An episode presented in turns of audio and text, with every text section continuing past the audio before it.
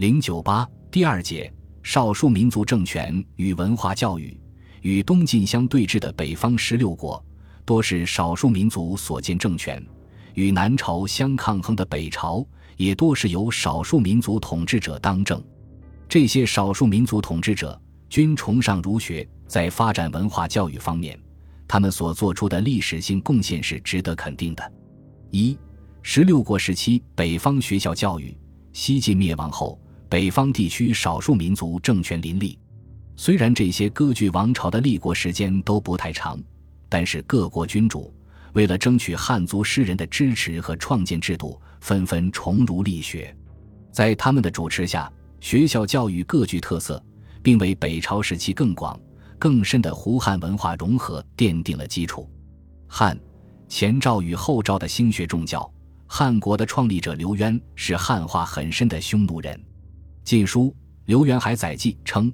刘渊又好学，诗是上党崔游、习毛诗、经释义、马氏尚书，有好《春秋左师传》《孙吴兵法》，略皆诵之。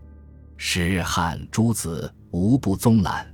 西晋时，刘渊做北部都尉，在辖区之内明刑法，禁奸邪，轻采好诗，推诚皆物，五部俊杰无不至者。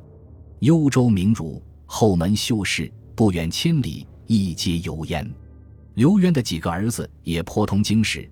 前赵的开国皇帝刘耀是刘渊族子，幼年受到过优越的汉文化教育。他长子比乐毅、萧何、曹操，立志要做一番大事业。汉、赵统治者虽然出身匈奴族，但是刘渊、刘耀在建国思想上并无特强的胡族意识，政治制度虽然也实行胡汉分治。但却以汉制为主。刘耀即位伊始，便着手兴办学校，振兴儒学。是在刘耀立太学于长乐宫东，小学于未央宫西，减百姓年二十五以下十三以上，神智可教者千五百人。选朝贤秀如明经笃学以教之，以中书监刘君领国子祭酒，至崇文祭酒，至此国子。散骑侍郎董景道以明经。擢为崇文祭酒，以游子远为大司徒。刘耀在位时间极短，却能于战乱间隙之间迅速恢复太学、国子学，还大力开办小学。他还曾多次亲临太学测试学生，更属难能可贵。如果说前赵在混乱中尚能恢复学校的话，那么石勒所建的后赵在兴办官学、发展文化教育方面所做出的成绩，更让后人称道了。石勒本是刘渊的部将，羯族人。他早年曾被掠卖为奴，生活十分悲惨。起兵之初，石勒对汉族上层人士极端仇恨，在战争中俘获二千人以上的官员几乎全部被杀死。这大约与他青少年时代所受苦难不无关系。但是到立志建国后，他逐渐改为拉拢汉族大族的政策。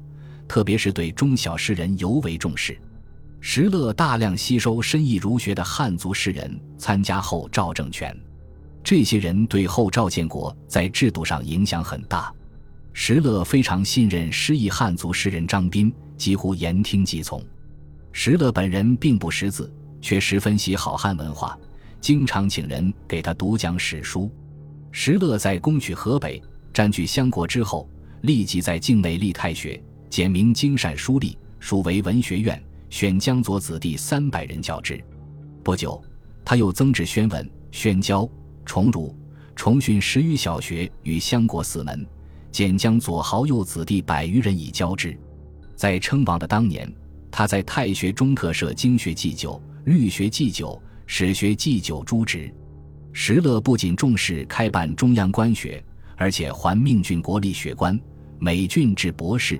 祭酒二人，弟子百五十人。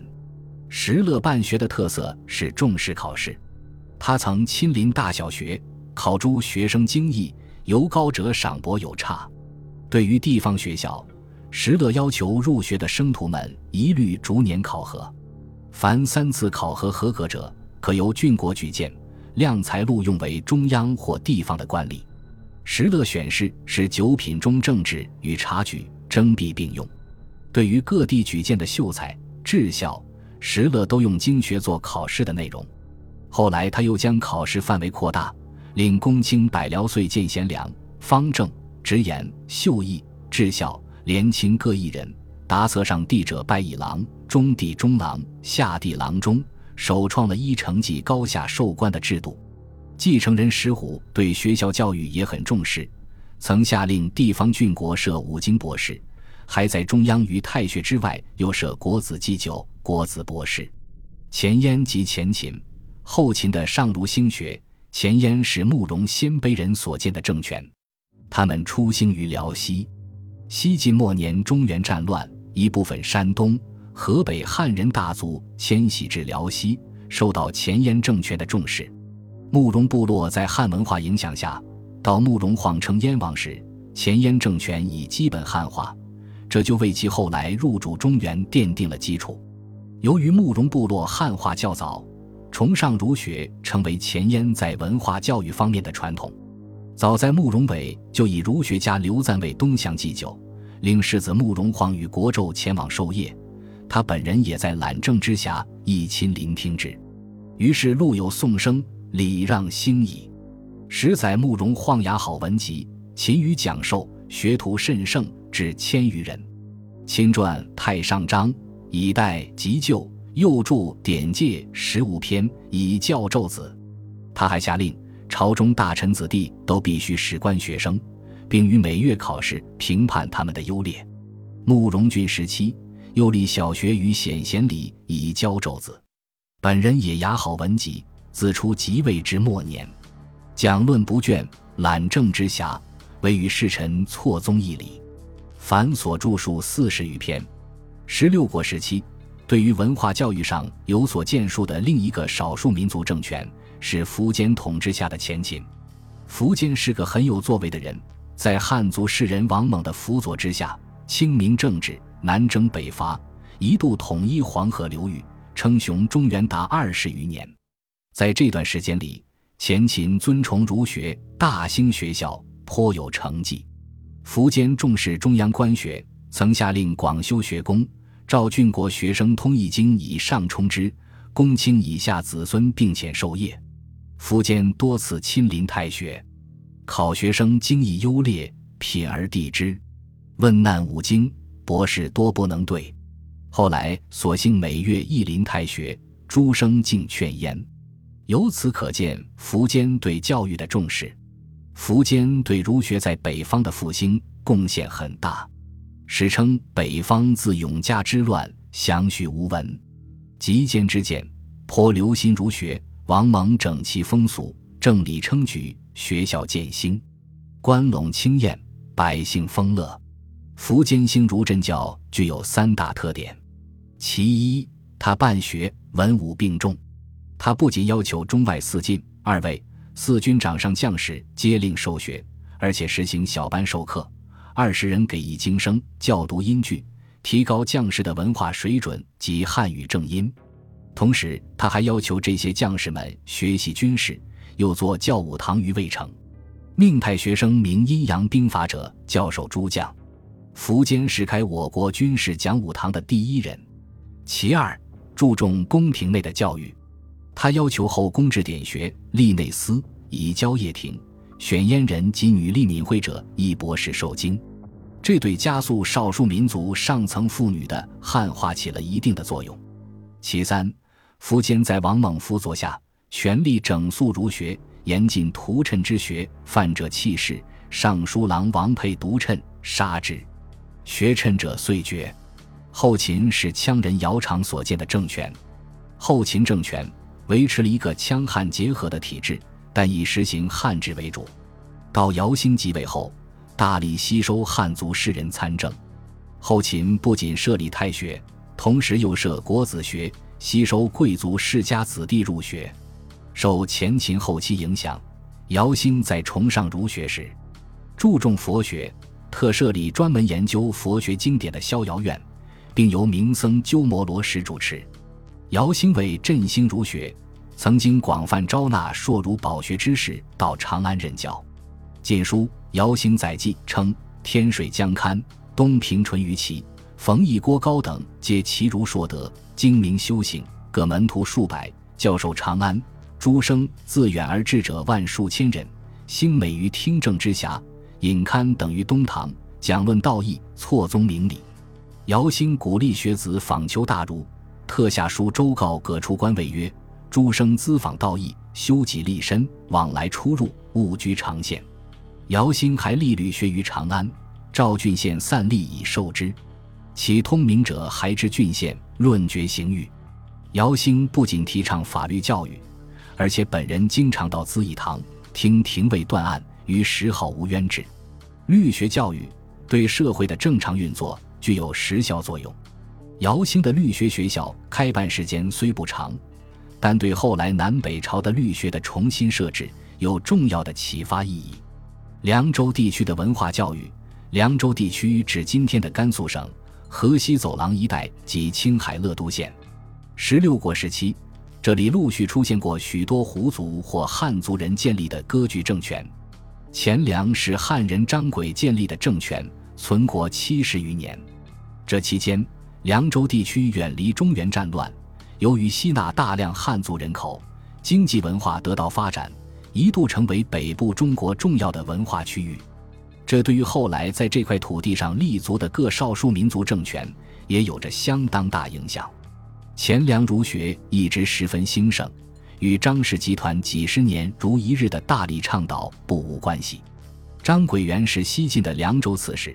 到任后，注意稳定政局，调整民族关系，并启用贤才，劝客农桑，一时威助西周。张轨十分注意兴办学校，实载至崇文祭酒，卫士别驾，征九郡胄子五百人，立学校以教之。春秋行乡社之礼，秘书兼庙事征，少府之于夜观星象，相与言曰：“天下方乱，避难之国为凉州耳。”后来，他的子孙们继续这一事业，并进一步使儒学教育正规化。凉州地区相对安定的政局及几十年的兴儒风尚，致使当时的名儒云集凉州。如宋茜隐居酒泉，著《论语》，即为诗颂数万言。跟随他授业的弟子达三千余人之众。同时，凉州地区也培养出不少儒学大师，敦煌人所随。经过十几年刻苦读书，后成一代名儒，官至儒林祭酒。前凉这种重儒兴教的风气，一直影响到后凉、西凉和南凉、北凉。西凉国主李浩也是汉人，本人通涉经史，尤善天文。他立国之后，专设判宫，增加高门学生五百人。南梁为少数民族突发时所建。国主突发立陆孤接受汉族诗人建议设立学校，延请名士田玄冲、赵旦为博士祭酒。史书对此赞云：“陆孤从史号之言，见学而言胄子，遂能开江河右，抗衡强国。道由人弘，亦此之谓。”北凉的情况与此类似。